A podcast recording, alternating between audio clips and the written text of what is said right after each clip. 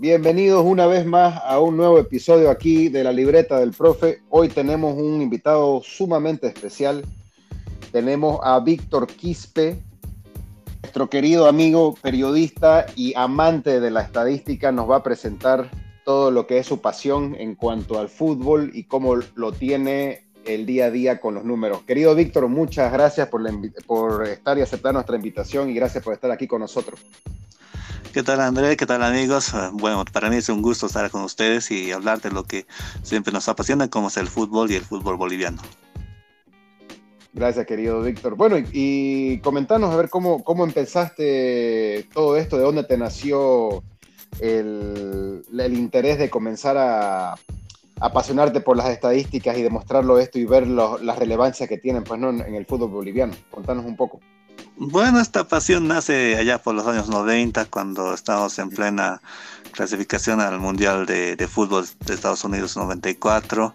Y en el colegio nos dan pues una tarea que nos dicen que que hagamos una, un, un, dibujo libre de cualquier tema, de lo que nos apasiona. Y yo, como estaba muy al tanto de la campaña de la selección boliviana, hice mi, un pequeño librito sobre las estadísticas de cada jugador de la selección boliviana de fútbol, de Carlos Truco, Darío Rojas, Gustavo Quinteros, Marcos Andes, de cada uno de los 22 jugadores.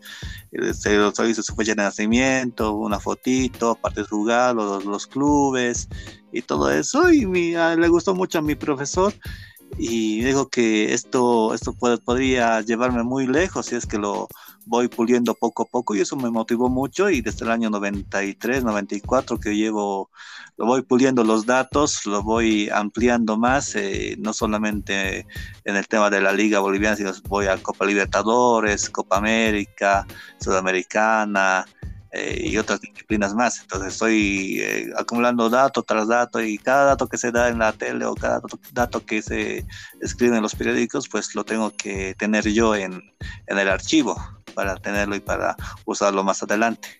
Claro, no, por supuesto. Hoy en día eh, los datos estadísticos manejados en el fútbol tienen mucho más relevancia que vamos a decir en los últimos 5, 10, 15 años, podemos decir cada vez incrementando más y más la importancia, ¿no? Claro, sí. Ah. Sí, no, los, mismos entrenadores no saben ahora cuál es la importancia de saber una, estadística de su equipo, de su jugador, de su nutrición, en todo, pues, ¿no? Claro, sí, ya se está modernizando más el fútbol. Los mismos cuerpos técnicos ya tienen su, propio, su propia base de datos, saben qué jugador rinde más, cuánto corre, cuánto pesa, qué debe mejorar, cuál es su sector donde puede rematar mejor. O sea, eso lo, lo utiliza muy bien los cuerpos técnicos, solamente que nos falta una mejor lectura para aprovechar al 100% de lo, del material que tenemos en, el, en los jugadores. Claro, siempre van a estar, siempre van a, proveerse y siempre van a surgir, ¿no? Porque todo va a surgir las estadísticas. Ahora, como vos decís, la parte interpretativa, la parte de, cómo se aplica esos datos, cómo se aplica, para qué beneficio, qué se puede corregir, qué se puede mejorar, ¿no? Eso ya depende, obviamente, como decís, ¿no? De cada cuerpo técnico. Y eso es lo que vamos paso a paso, si bien estamos un poquito atrás de, de muchos otros países, pero ya es lindo saber que, que ahora ya lo están implementando mucho más, ¿no? Sí, sí, ya, ya, y casi todos los cuerpos técnicos ya tienen su, su base de datos y su, tienen su programa especial donde analizan a, a, los jugadores luego de cada entrenamiento o luego de cada partido y de ahí ya ven eh, qué, qué, equipo pondrán el siguiente, en la siguiente fecha.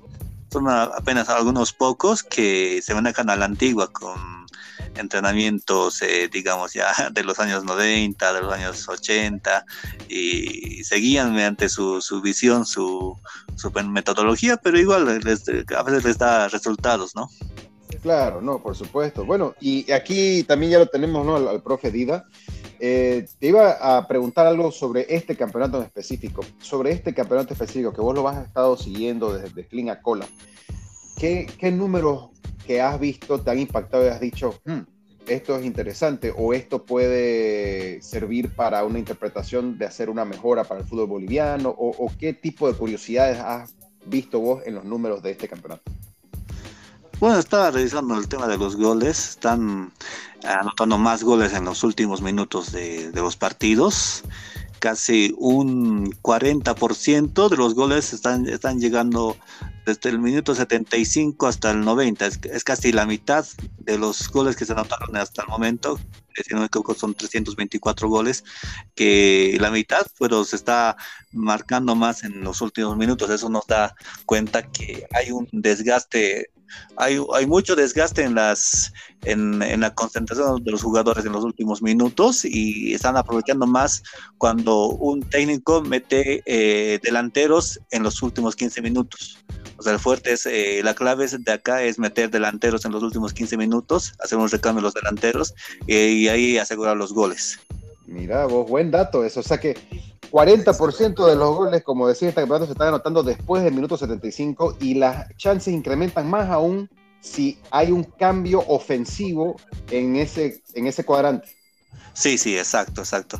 Eh, eso se mostró mucho en el partido de Always Ready contra Blooming del domingo pasado, cuando estaban 0-0 hasta el minuto 72. Hubo los cambios que hizo Eduardo Villegas, puso a Juan Carlos Arce, eh, metió más presión ahí y aprovecharon mucho el desgaste de Blooming y en 15 minutos ya marcaron los, los tres goles con los que ganaron. Mira, bueno, a Oriente también, ¿no? Con Real Santa Cruz.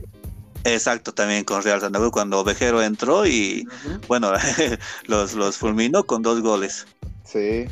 Y, no solo eso, buenas tardes. Eh, a Always Ready con Real Santa Cruz en el alto igual. En los últimos 15 minutos fueron 5 goles. Sí, sí, eso también me sorprendió porque Real Santa Cruz estaba parando muy bien y justo faltando 15 minutos yo, yo apostaba por un empate de los cruceños porque se estaban parando muy bien en, en el alto, donde es una ciudad donde es muy difícil eh, ganarle a Always Ready o sacarle puntos y justo en los últimos 15 minutos metieron 5 goles aprovechar al máximo el desgaste. Así es. Eso es increíble. Eso es un dato enorme, ¿no? Que, que, Ahora, contaba profedida. Cuente. Una consulta, Víctor. ¿Vos crees mm, que este detalle que, acabas de decir, de que los últimos los, goles, bueno, una gran cantidad de goles se, dan en los últimos minutos, ¿crees que eso eh, se refleja cuando un equipo nacional sale a competir a nivel internacional?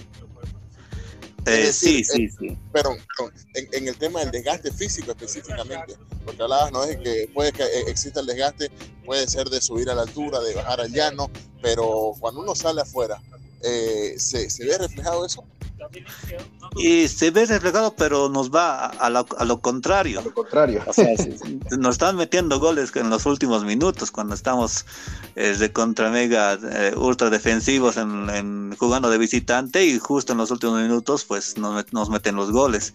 Esa es la falta de concentración de los jugadores y, eh, la energía que pone el rival, porque siempre aprovecha que los bolivianos estamos metiéndonos en nuestro terreno y se abren, los espacios, saquen centros y ahí llegan los goles. Claro, entonces eso indica mucho que el, desgaste físico, o, más que nada la, resistencia del jugador boliviano, eh, comienza a notarse la diferencia, vamos a decir, porque es, en el fútbol lo llamamos podemos llamarlo como el segundo aire, hasta algunos entrenadores a partir del 75 minutos 80 lo llaman el tercer aire, que es cuando viene ya el envión anímico de sí o sí tener que ganar o tener que volcarla o tener que empatarla, no sea cual sea la situación de ahí del juego. Y lo que, bueno, según tus datos, lo que yo interpreto también es que cuando salimos a jugar al exterior nos pasa en contra de eso y se ve el factor físico y también el factor psicológico, ¿no? Porque ya obviamente el estrés mental ¿cierto? Sí, sí, exacto, porque eh, los equipos bolivianos cuando van al exterior eh, van en, en, busca de no perder o bueno o, perder por, por, un poco marcador o si no empatar el partido. Por lo menos posible. claro, no, no vamos a ir a, ganar, porque si fuéramos a ir a ganar, pues aprovecharíamos los últimos 15 minutos y meteríamos eh, los delanteros y presionaríamos hacia adelante, no, no hacia atrás. Exactamente. Para mí ese es un problema de actitud y acotando un poco a lo que decía George, yo creo que también se, eh, cuando el equipo nacional sale a jugar afuera, cuando toca competir, eh, ahí muestra todas las...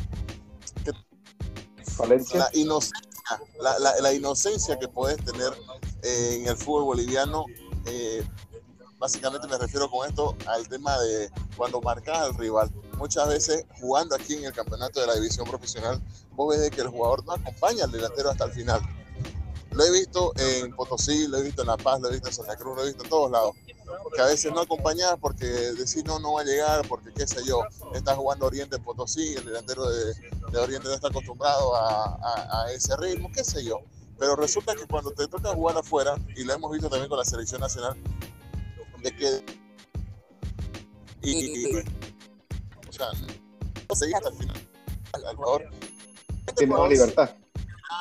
Exactamente esa, esa pequeña libertad que es cuestión de 2, 3 segundos y resulta que el jugador rival lo termina aprovechando y de ahí te termina siendo una jugada de peligro y en muchos casos termina siendo gol.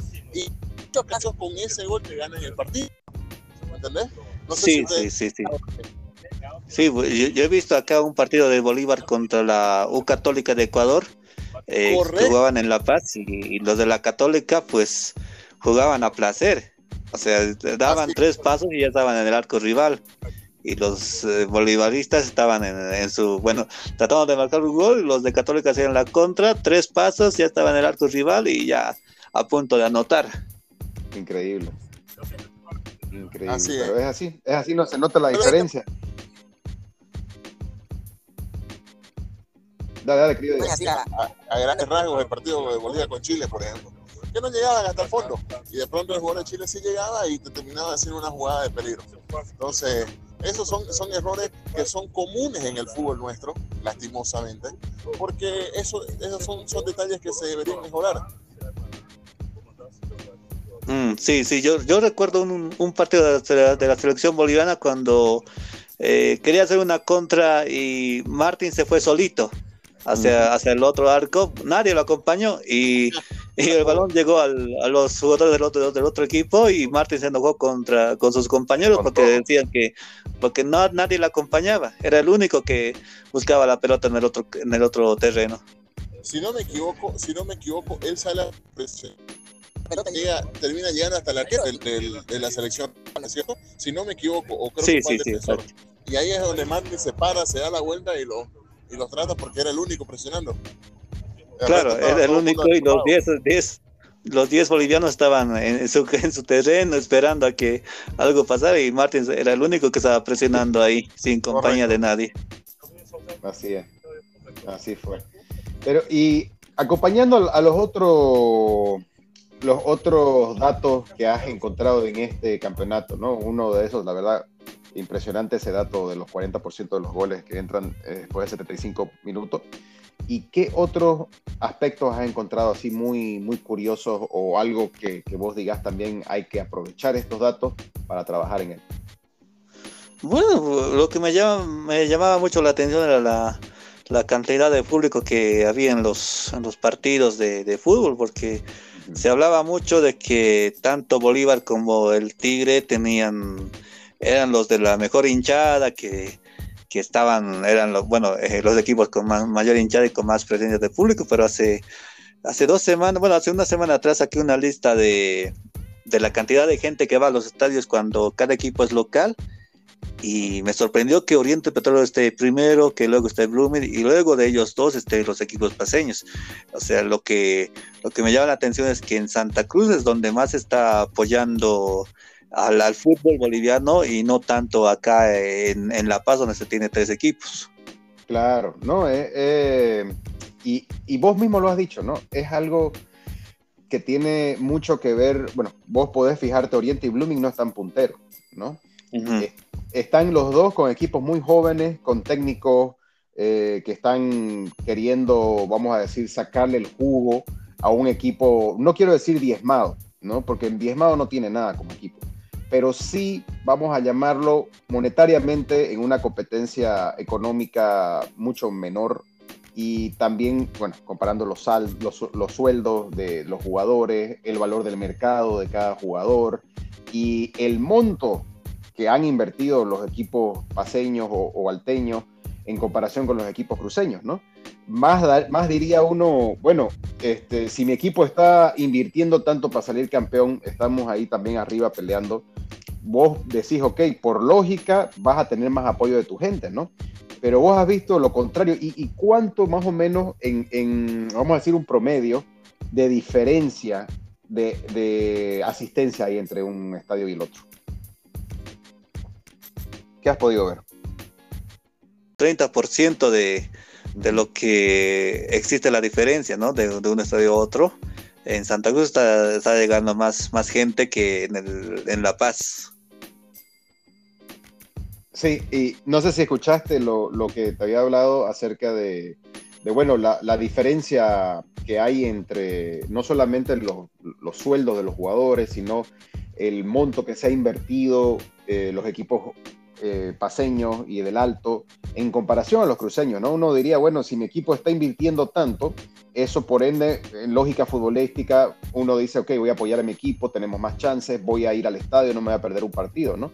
Y vos has visto un movimiento a lo contrario en cuestión de la tendencia de asistencia de los partidos, ¿no?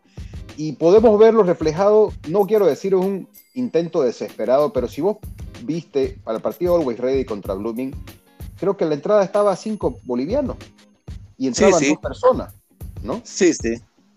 Sí, estaba a cinco bolivianos y recibió buena respuesta de la gente porque yo calculé así, sin, bueno, no me dieron todavía la cifra oficial de, público, pero yo calculé entre 13 mil personas a 14 mil personas que estuvieron en los tres sectores del estadio de Villa Ingenio.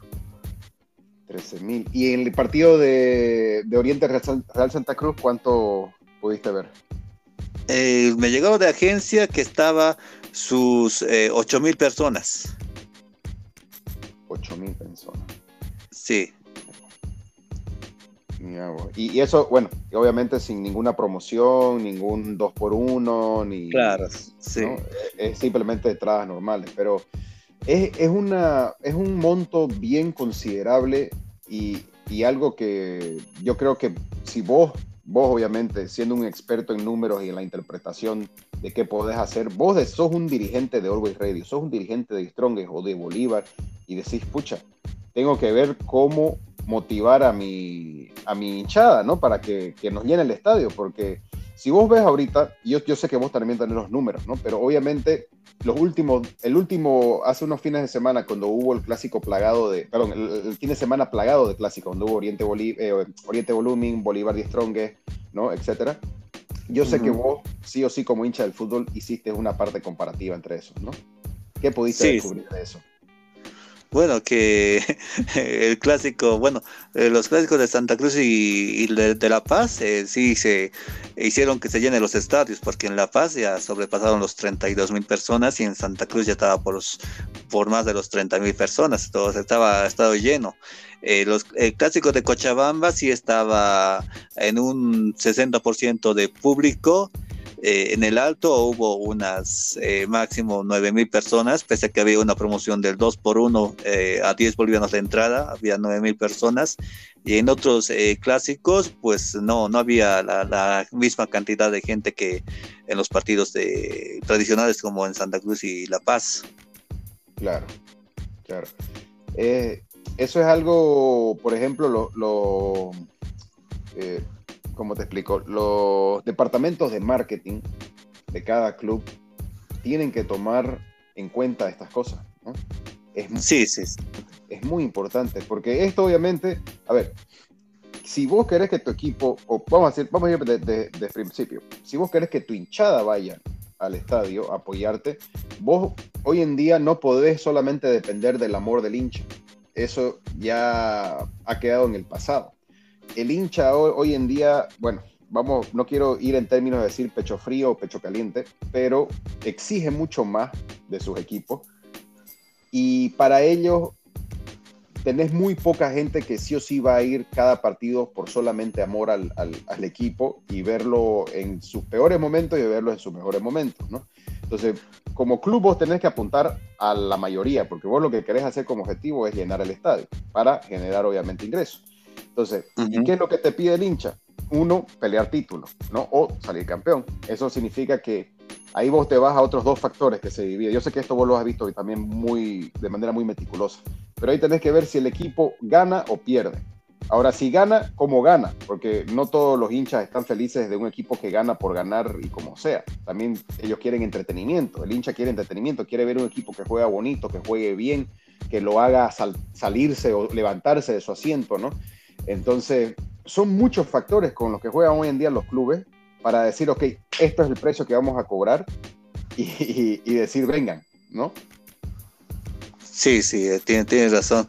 Eh, bueno, yo te cuento que eh, cuando Always Ready ascendió a la liga, cuando fue la novedad en el alto, porque era la primera vez que jugaba, eh, bueno, era la segunda vez que había fútbol en el alto, luego de aquel experimento de La Paz Fútbol Club en 2011, en Villingenio se tenía el, un aforo lleno de sus tres primeros partidos, ya sea contra San José, ya sea contra eh, Wisterman y, luego vinieron los partidos contra Bolívar y el Tigre y ahí llenaron totalmente el estado de Villingenio, pero a medida que fueron pasando los partidos la gente fue disminuyendo, disminuyendo y hace un mes atrás eh, cuando jugaron Always Ready contra, si no me equivoco, Real Tomayapo en Villingenio, pues yo conté así, o sea, contando yo eh, con el dedo, conté unas 650 y pico personas en el estadio, o sea, hasta me dio tiempo de contar cuánta gente había en el estadio.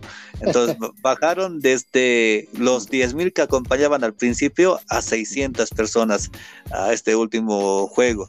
Entonces la dirigencia vio que, que había que hacer otra forma de, de llamar al público y accedió a un a un precio módico de 10 bolivianos para el partido contra Real Santa Cruz con la promoción del 2 por 1 vieron que les funcionó a medias y para el partido contra Blooming ya decidieron hacer con 5 bolivianos mm. y bueno, les funcionó un poco mejor que, porque ya hubo más de casi 13 mil personas y, y veremos pues qué, qué, sucede en los próximos partidos de Always Ready, si es que buscan otra manera de hacer llamar a las personas o, o si es que mantienen el precio de 5 bolivianos.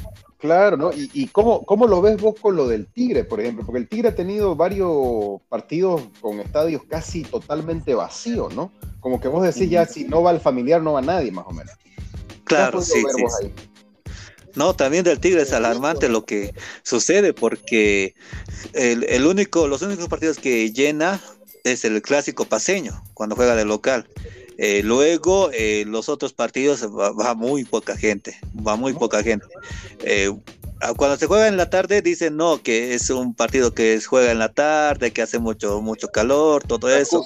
Cuando, sí, cuando juega en la noche también dice hace mucho frío, ¿cómo van a hacer ese, en ese horario? A veces no se le entiende a la hinchada. Entonces, eh, es, es, alarmante lo que está sucediendo porque sus partidos están siguiendo con un promedio de unos 4.000 a 5.000 personas por partido. Y eso llama mucho la atención. A, este último partido en Nachumani eh, se llenó el estadio. Eh, hubo casi unas eh, 9 mil personas a 10 mil personas en el Rafael Mendoza Castellón. Entonces puede ser un buen, un buen punto para el Tigre si es que quiere mantener ese estadio. O tal vez se llenó porque era novedoso que se juegue en ese estadio luego de cinco años, donde que, donde, que no se jugaba ahí. Claro, claro. Eso también puede ser un factor, yo creo que puede influir otro, porque mira, The no está peleando descenso ni nada, ¿no? Ellos clasificaron como segundo.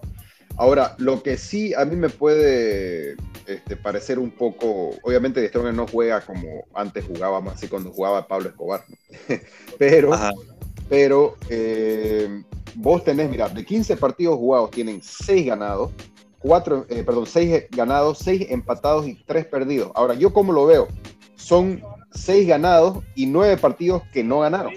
¿No? Sí, Así lo, veo yo como mentalizándome en, el hincha de Diestrón. Y aparte el, hincha del Tigre dice, ok, la mayoría de nuestros partidos no hemos ganado. Y segundo, la mayoría de los partidos, casi todos, más que nada, no hemos jugado bien. El que mejor jugó, que yo puedo decir, tal vez puede ser contra Oriente en, en Santa Cruz. Sí, ¿no? En cuestión a, cantidad de toques, eh, las zonas donde ellos tocaban más la pelota, el mapa de calor, puedes decirlo, o sea, fue donde más jugado todo el equipo y tuvo un funcionamiento como equipo más importante, digamos, ¿no? Pero después vos ves los estadios, o sea, el estadio con partidos de Strong y vos decís, ¿qué pasa? Si el hincha del Tigre normalmente es bien leal. Sí, sí, yo también me pregunto eso, pero también la otro, el otro factor es que al hincha ya le gusta ver los partidos ya en, en casa, en la tele, con sus amigos, con una cerveza, unas pipocas y ya, ya no, ya no le gusta tanto ir al estadio. Eso es lo que estoy notando más. Pero hay un tema también, eh, hablando en el caso puntual de Strongest, que creo que pasa también, ¿no? Porque una gran parte de la, de la hinchada del Tigre no está conforme con, con la actual dirigencia que ellos tienen, que vienen pidiendo elecciones hace bastante tiempo que no se las dan. Eh, independientemente del rendimiento del equipo, que así como decía George, yo al, Tigre igual, el partido con Oriente lo vi que en líneas generales jugó bien, pero después le cuesta, le cuesta mucho al Tigre mismo, mismo de local. Entonces creo que también pasa un poco por ahí. Sí, sí, sí, también. Ah, desde hace casi un año que dejó la presidencia la señora Inés Inés Quispe de Salinas, y asumió el señor Crespo, Ronald Crespo, y había una diferencia con la, con la hinchada. Solamente hay una barra que apoya a Crespo y las otras barras pues no, no lo quieren. Entonces se escucha muy a menudo el fuera Crespo, fuera Crespo luego de cada partido y también a los abucheos que se van hacia los jugadores porque dicen que el plantel lo armó Crespo, no lo armó el entrenador. Entonces hay esa, ese pedido de la hinchada que, espera que se vaya el, presidente, pero el presidente eh, no, no, quiere, no quiere irse eh, y se excusa diciendo que la federación no, no da vía libre a las elecciones en el Tigre. Entonces, mediante esa excusa, se, Crespo dice que, que no puede hacer nada, que tiene que seguir en el cargo hasta que haya elecciones y hasta que deje el mando a una persona que se haga cargo del club una barbaridad eso, ¿no? Sí, sí. Además es posible para quedarse en el cargo. Pero bueno, quería volver un poquito eh, a lo que estaban hablando hace rato de Always. Para mí lo que hace Always es, bastante interesante, lo hallo muy positivo, desde el punto de vista de que, y le decía en alguna ocasión a George y, y a otros amigos, de que me parece interesante que ellos salgan de la ciudad de La Paz y se apuesten en la ciudad del Alto eh, cree en ese sentimiento de pertenencia con el hincha del Alto para de esa manera tener público en su estadio, independientemente de, lo que pase, de lo que pasó los mismos con las entradas a cinco bolivianos o en alguna ocasión también recuerdo haber visto un Always Ready contra Royal Party Tablo hace unos dos años atrás que jugaron con entrada gratuita, entraba gratis al estadio, pero eh, eso quiere decir que el club tampoco es que viva el tema de las entradas, como a veces nos hacen, nos hacen querer ver eh, los clubes cruceños.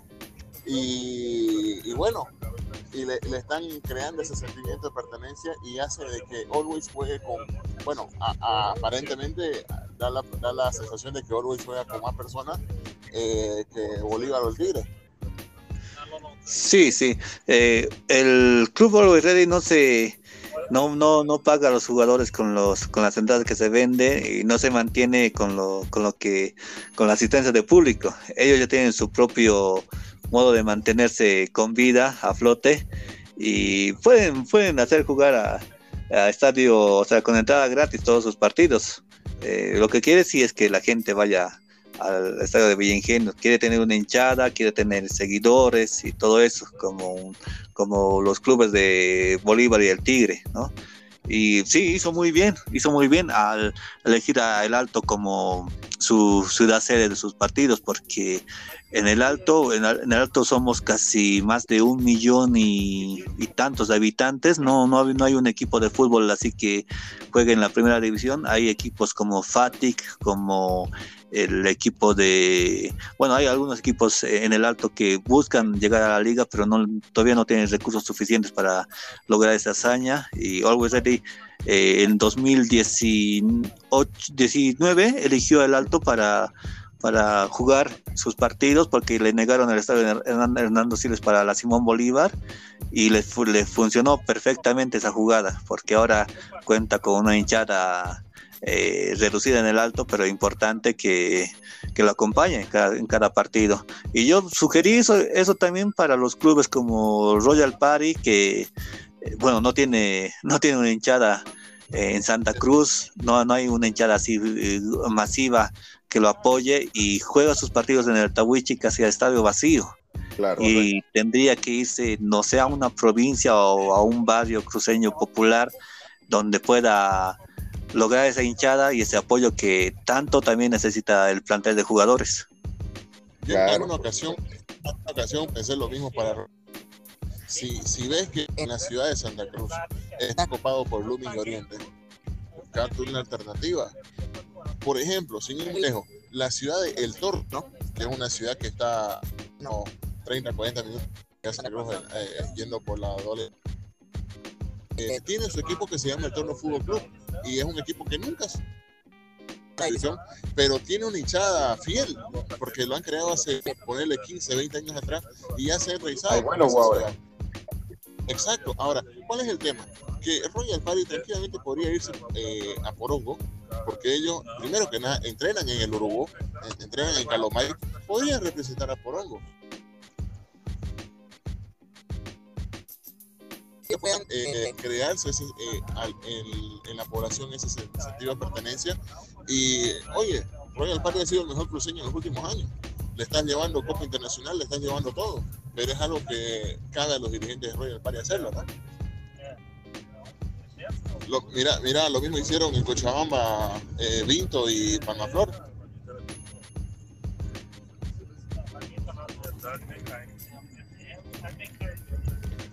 Querido Víctor, ¿estás ahí? Sí, sí, sí, sí, estoy escuchando perfectamente. Perdón, sí. que se había cortado. No, no. no, lo de, lo de Cochabamba es interesante porque eh, tienen eh, clubes en diferentes zonas de su, de, su departamento. Enrique Hub eh, representa al trópico cochabambino, tiene Municipal Tiquipaya que representa a Tiquipaya, la U de Vinto representa a Vinto, Palmaflor que antes era de antes se llamaba Municipal de Vinto, ahora representa a Quillacoyo, lo mismo que Bata, eh, y Aurora son los que los equipos citadinos. O sea, si es que un equipo cochabambino sube a la liga este año, pues yo, yo aseguro que va a ser un equipo de provincia. Y lo que le hace falta es tener escenarios acorde, bueno, escenarios que puedan ser aprobados por la Federación Boliviana de Fútbol para que jueguen ahí sus partidos, porque si juegan los cuatro equipos cochabambinos en el Capriles, pues lo van a, lo van a gastar el escenario y van a jugar a estadio vacío. Porque no, es muy difícil que la hinchada se traslade a Cochabamba, Capriles, sabiendo que no, no, no puede cumplir una buena campaña o, o puede ser eh, derrotado por, por los equipos visitantes. y la cancha de, Sacaba y, en algún momento que también utilizaban la de Colcapirua necesitan urgente mantenimiento Sí, sí, una vez sí. aprueben jugar en esa cancha. O sea, el estado de la cancha es deplorable. Sí, sí, una vez vi una foto donde mostraban cómo estaba la cancha de, de Sacaba y ni las líneas están pintadas reglamentariamente, las líneas del área chica, donde estaba el área chica estaba más grande que el área grande. Y el semicírculo estaba muy, muy, muy muy descuidado. Y no sé si el penal, el punto penal estaba en el punto exacto, pero estaba un desastre esa la demarcación de las líneas.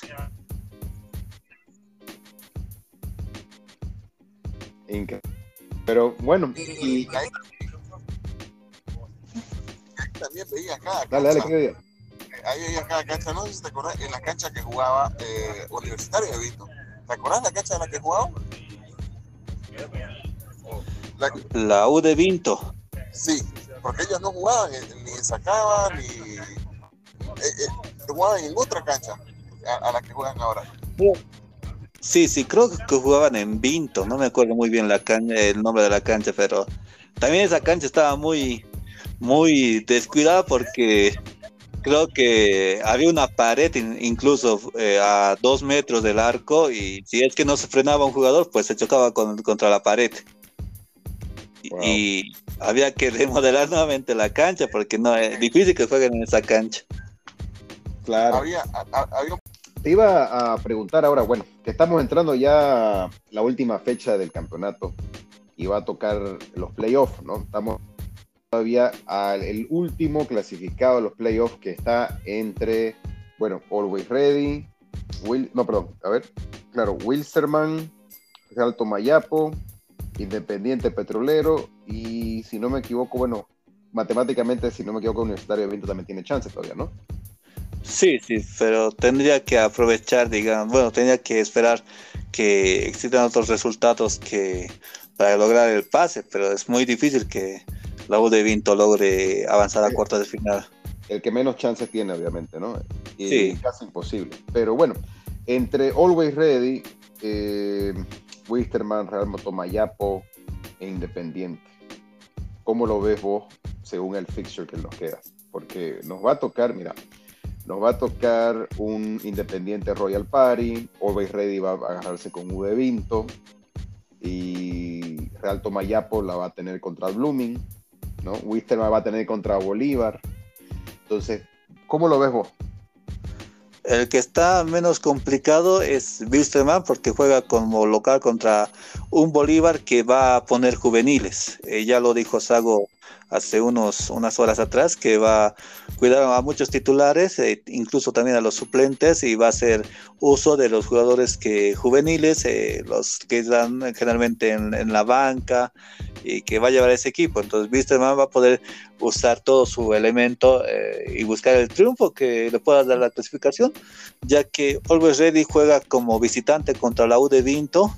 la U de Vinto todavía tiene chance de clasificar, va a ser un partido muy cerrado eh, donde los millonarios van a tener que esforzarse el doble. Y sobre todo sin, sin sabiendo que no tiene delanteros porque no, no está Riquelme, no está Ramallo, Arce está eh, jugando lesionado, juega apenas medio tiempo pero lo hace bien, quizá va a salva las papas en Always Ready, pero el partido contra el de Vinto va a ser muy complicado. Entonces yo, yo, yo creo que Wisterman mm, va, va, va, a avanzar hasta los cuartos de final. Hasta cuartos de final. Y, o sea que Wisterman, vos, vos pensás que tiene más chances de avanzar que Always Ready en este momento. Sí, sí, porque Always Ready no, está muy complicado su panorama. Eh, si es no que es, no es el mejor, pues tampoco, ¿no? No, tampoco. Necesita siempre un hombre que, que pueda desequilibrar en, la cancha. Y el domingo pasado, pues estuvo Juan Carlos Arce, quien, se puso el equipo a, los, hombros y ya lo sacó adelante. Y, es así, eso que, como vos decís, no, no está ni siquiera al 50%, está, está arrastrando lesión, está jugando con lo que puede, contra el dolor, o sea, la verdad que es algo admirable del Conejo Arce a la edad que tiene y habla mucho de su personalidad, ¿no? Y por qué también cobra lo que cobra. claro. Y, este domingo Juan Carlos Arce anotó el gol 33 mil de la historia de la liga. Mm. Buen dato es entonces, el Conejo Arce anotó el gol 33 mil de la liga este domingo.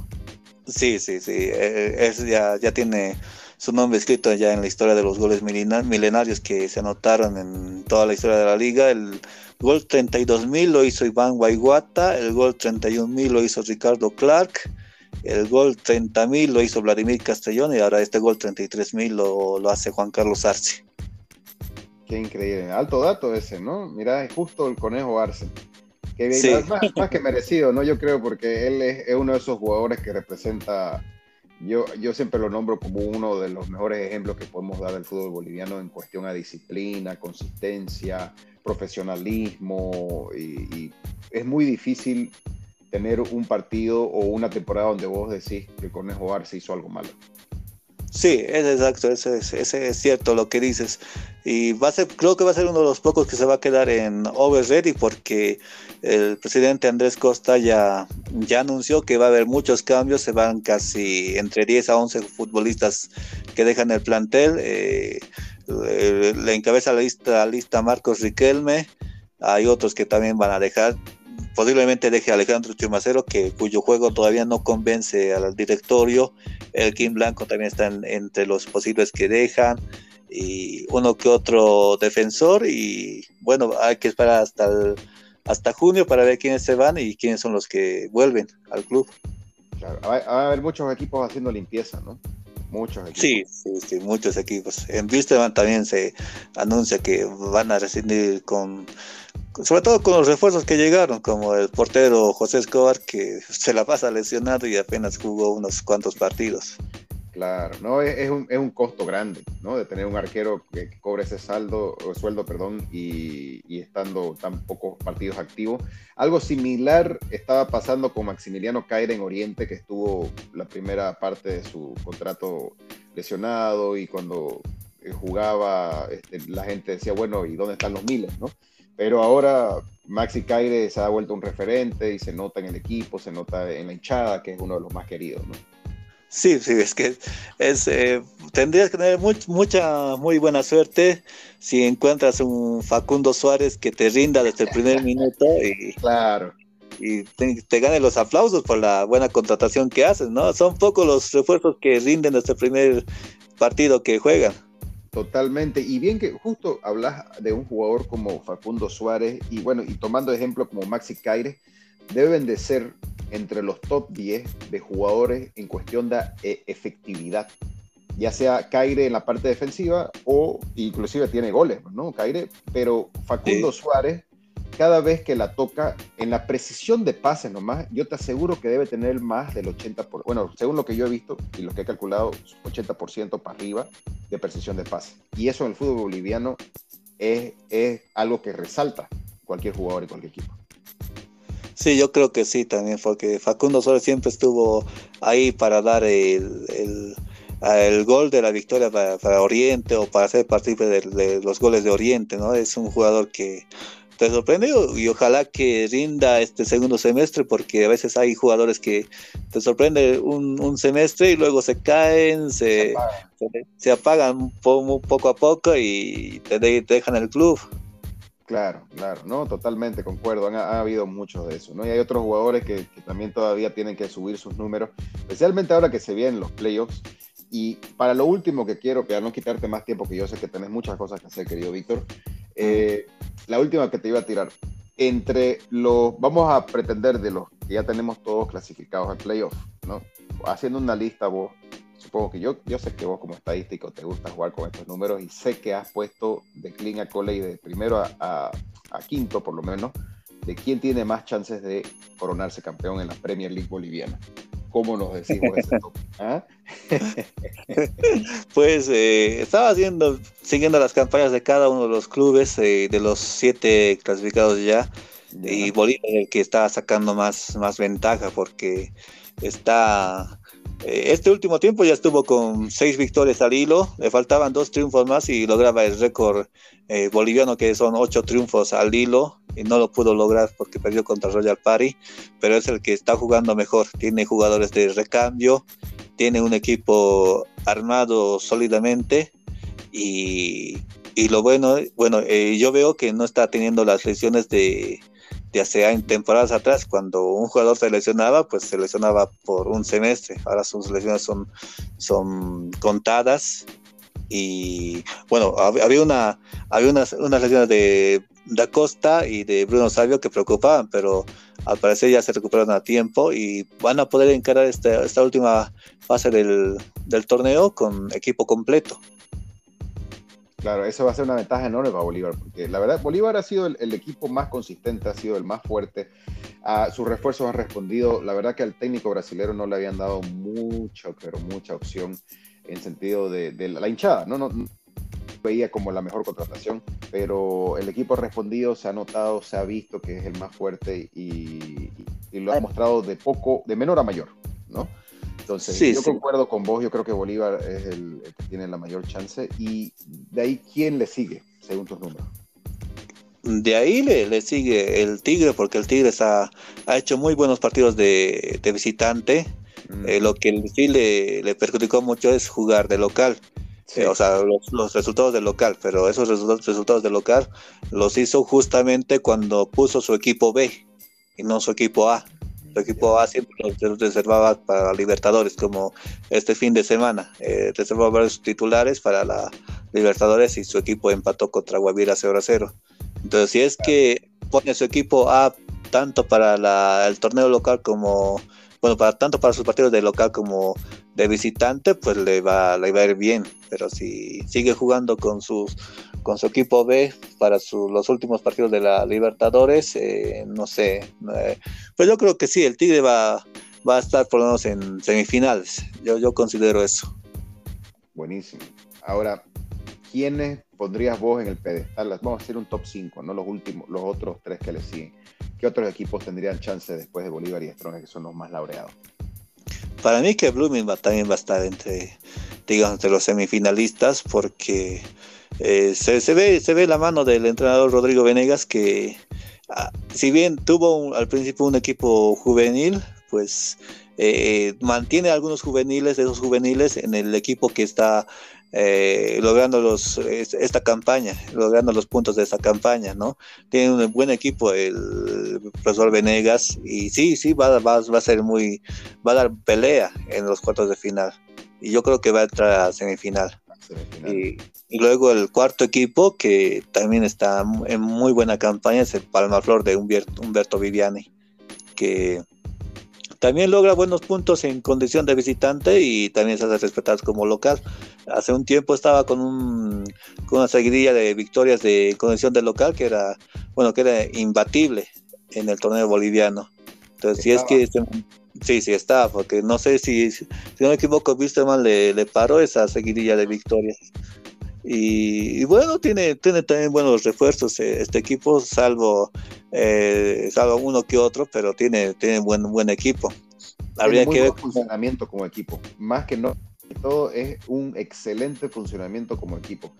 Juegan como si de verdad, es, es algo, yo lo rescato porque ellos de verdad juegan como si de verdad quisieran la camiseta. Y, ver eso en, en, equipos, no quiero llamarlo así equipo chico, pero en el sentido de equipo, vamos a decir, este, con menor historia que otros que están en la liga, ver es algo refrescante, ¿no? Como lo Independiente Petrolero, como lo hemos visto también en, en su momento a Tomayapo, que están, o Universitario de Vinto, que juega muy bien y, y, vos ves que la gente lo atrae, si bien no sea futbolera o por el hecho de ser local, ya quiere ir y parte, ¿no? Sí, es exacto lo que, lo que dices, ¿no? Este Palma hay que ver cómo, cómo le van los partidos de ida y vuelta, porque una cosa es jugar un torneo semicorto y otra cosa es jugar al, de ida y vuelta, que, que tienes que ver, estudiar muy bien al equipo rival para conseguir ya sea empatar o ganar de visitante y hacerte fuerte de local. Totalmente. Y en el quinto lugar, ¿a quién pondrías vos de, de como candidato al título? Hoy ahí sí me pones una cosa difícil porque está Royal Party, Oriente y Nacional por así con las mismas chances de, de bueno, con, el mismo puntaje que le daría, ¿no? Eh, un Royal Party que eh, con Julio Valdivieso ha subido mucho su nivel de fútbol, pero también se apaga en partidos importantes. Un Oriente Petróleo que puede definir los partidos en el primer tiempo, pero también se desgasta en el segundo tiempo si se deja sorprender en los minutos finales y un Nacional Potosí que, que es, es fuerte como, como local y visitante, pero hay, hay partidos donde no se le entiende muy bien qué es lo que eh, quiere poner en juego eh, el equipo y, termina goleado como le pasó contra, contra, uy, no me equivoco, no me acuerdo con qué equipo, pero jugó un partido muy, muy mal una vez y salió goleado y estuvo a punto de no, no estar entre los clasificados, pero ahí está, en, el grupo de clasificados, pero hay que ver todavía si es que tiene el equipo para lograr eh, llegar a semifinales e incluso a la final. Totalmente es, concuerdo con vos en muchos aspectos, querido Víctor, de verdad. Y, lo bueno es que los números no mienten, pues, ¿no? los números siempre te van a... si bien no siempre te van a decir la verdad 100%, pero van a mostrarte el camino eh, correcto. Y tenemos, algo que se me entró la curiosidad también fue el, módulo o, el, el la manera en cómo se llevó a cabo el método de organización de este campeonato que fueron con los grupos, ¿no? A comparación de los anteriores campeonatos, yo hasta por donde he visto, según mis números, mis cálculos, hay un incremento de goles y hay un incremento en la parte competitiva. Si vos te pones a ver en cuestión de los números, de, desde el, ponerle desde Palmaflor hasta Guavirá, son nueve puntos. Estás hablando de tres partidos de, victoria a distancia. Ahora lo ves a Bolívar en su grupo con 34 puntos y lo ves a Universitario de Vinto con 16. Y ahí vos podés ver una distancia, ponerle considerable, pero estás hablando de Bolívar, ¿no? como una excepción. Entonces vos vas al segundo lugar que es Blooming, que, Blooming también estuvo todo el, o sea, peleando arriba. De 24 a 16 son 8 puntos. Estás hablando también de, menos de, tres partidos de, victorias, vamos a decir, de distancia. Entonces, es algo, se ha, se ha, vuelto algo más competitivo y se ha notado porque hasta, mira, yo, lo tomo el, el, ejemplo de Oriente porque ha sido un sube y baja en la tabla de posición. Un momento ha estado de octavo y de ahí cuando lo viste estaba segundo. Y de ahí estaba séptimo, pero de ahí otra vez volvía a cuarto. Y o sea, esto ha logrado, ha dado una chance para que todos tengan más, más oportunidad de poder clasificar al siguiente nivel, ¿no? ¿Cómo lo has visto vos, Claro, sí, te, apoyo mucho en lo que dices, que el fue más competitivo, más equilibrado, porque había hasta la última fecha, todavía hay equipos con chances de clasificar hasta, la siguiente fase, ¿no? Es algo que no se ve en otros campeonatos, porque cuando es un torneo largo, pues algunos ya están peleando el descenso y otros están peleando por la Copa Sudamericana, y uno que otros ya por el título pero ahora se ha visto un, torneo más parejo y hasta la última fecha todavía tenemos equipos con chance de llegar al, título, incluso, ¿no? Por ahí, eh, digamos que la U de Vinto nos sorprende y avanza a cuartos, luego a semis y qué tal si es campeón y nos tapa la boca a todos, ¿no? Entonces hay todavía esa, esa chance de, para los equipos eh, modestos de llegar a una, a una corona. En el tema de los goles, ahí te doy la contra porque hasta el momento tenemos un promedio de 2,9 goles por partido uh, y el año pasado teníamos un promedio de 3,2 goles por partido. Entonces, hemos bajado un poco los goles. Eh, esto se debe a que hay mucho, había unos partidos como que acabaron 0 a 0, como este fin de semana entre Guavira y, y el Tigre y Independiente contra la U de Sucre, ¿no? No, eh, era eh, Independiente contra la U de Vinto que terminó 0 a 0. Entonces había partidos así y había otros partidos donde terminaba 1 a 0 o 1 a 1 y eso bajó mucho el promedio de goles porque generalmente en los bolivianos era por encima de los 3 goles por partido. Bueno, por supuesto. Ahora, obviamente no, este campeonato no ha terminado, ¿no? Nos falta una fecha y nos falta todavía los playoffs, ¿no? Pero eh, en cuestión, yo debía haberme explayado un poco mejor, ¿no? Pero en cuestión de proyección, porque 3.2 a 2.9, como me decís, eh, la diferencia es, es muy poquita. Y, y, es lo que vos decís, justamente esos partidos que han estado en 0-0 es lo que ha bajado el promedio tanto, ¿no? Ajá, sí, exacto. Pero en, en cuestión, por ejemplo, algo que a mí me llamó mucho la atención. Vos ves equipos como Blooming, que tiene 25 goles a favor y 29 goles en contra. Y vos decís, bueno, anotan hartos goles, pero al mismo tiempo todos los demás equipos también le han, le han hecho. Tenés a Oriente, que tiene 20 goles a favor y 18 en contra. Lo único que podés decir que ahí tienen una diferencia, ni siquiera abismal, puede ser Bolívar, porque tiene 38 a favor y solo 8 en contra. ¿no? Pero todos los demás lo ves nivelado. Algunos obviamente más en negativo que otros en positivos, pero están bien cercanos. Lo cual nos dice o las defensas han estado sumamente malas y también nuestros ataques han estado muy buenos. sí, sí, sí. Bueno, este torneo fue muy equitativo también porque me olvidé eh, complementar que el año pasado eh, se dieron más goles porque había San José, que, y San José recibía goleadas y tras goleada. También estaba Real, Real Potosí, que también sufría goleada tras goleada. Entonces, este, año no, no, había los dos equipos, había la, está la U de Vinto y la U de, Sucre. Y bueno, eh, ya separaron las goleadas, pero había partidos con, con goles, ¿no? Entonces había que ver los últimos juegos de los cuartos, semifinal y la final para ver si es que superamos los tres goles por partido. Ese es un factor muy importante que acabas de decir. Los dos equipos que estaban, bueno, San José en una ocasión, un momento único, ¿no? Que, que pasó en su historia y, jugando con, con, muchachos muy jóvenes, recibiendo goleada tras goleada, fecha tras fecha. Ese es otro factor. Gracias más bien por hacerme recuerdo, porque ese es otro factor muy importante que no lo había tomado en cuenta. Mm, sí, sí. Generalmente en cada certamen hay una cenicienta que recibe goleadas tras goleadas. Antes estaba La Paz Fútbol Club, luego Iberoamericana, Real Mamore, y etcétera, etcétera.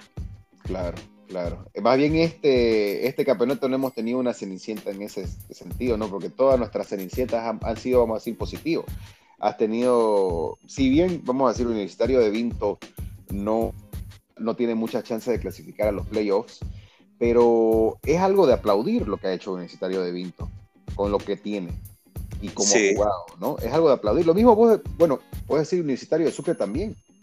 Y, y Guavirá, a pesar de todas las cosas que ha pasado, este, ha rescatado muchas cosas y también el Real Santa Cruz, que todos daban de muerto, pero en los últimos partidos eh, dio patadas de, vivo y estuvo a punto de, llegar a cuartos de final, pero lastimosamente los números ya no le alcanzaban. Claro, el mismo Aurora, con el profe Pancho Argüello, que hemos visto también de cómo lo ha traído de menor a más, y, en la actitud del equipo y, y los números, ¿no? ¿Cómo lo has visto también? Sí, de, de, Aurora también es interesante porque con Sergio, Sergio Ceballos pues no estaba de caída, llegó Argüello y lo hizo subir, pero les faltó en los unos, últimos partidos concentrarse más y terminó ya casi, bueno, eliminado. Sí, por, por, poco, la verdad que, bueno, le quedaron unos cinco puntos ahí para llegar al Oriente, ¿no? Pero sí es algo, es algo de admirar el, la actitud que pusieron los muchachos. sí, exacto. Querido Víctor, te quiero agradecer eh, mucho por tu tiempo y por, tu, por todos los datos que has traído hoy para el programa. La verdad, eh, cualquier día, bienvenido. Esperamos tenerte de vuelta a la segunda. Me despido también de, parte del profe Dida, que está ahorita justo en, plena carretera por Brasil. Pero, querido Víctor, cuando ustedes podemos tener otra, otra charlita, podemos hacer también una para, para los playoffs nos gustaría tener más charlas profundas acerca de los números y qué significan esos números, ¿no? Para que las personas también estén más actualizadas y, sepan el uso y, la importancia de lo que son esos números, ¿no? ¿Algo más que querrás decir antes de, que nos despidamos, querido Víctor? No, no, nada, nada más. Bueno, agradecerte a ti, André, por este espacio, siempre, siempre dispuesto a, a, bueno, a estar con esta información del deporte y disponible para ti.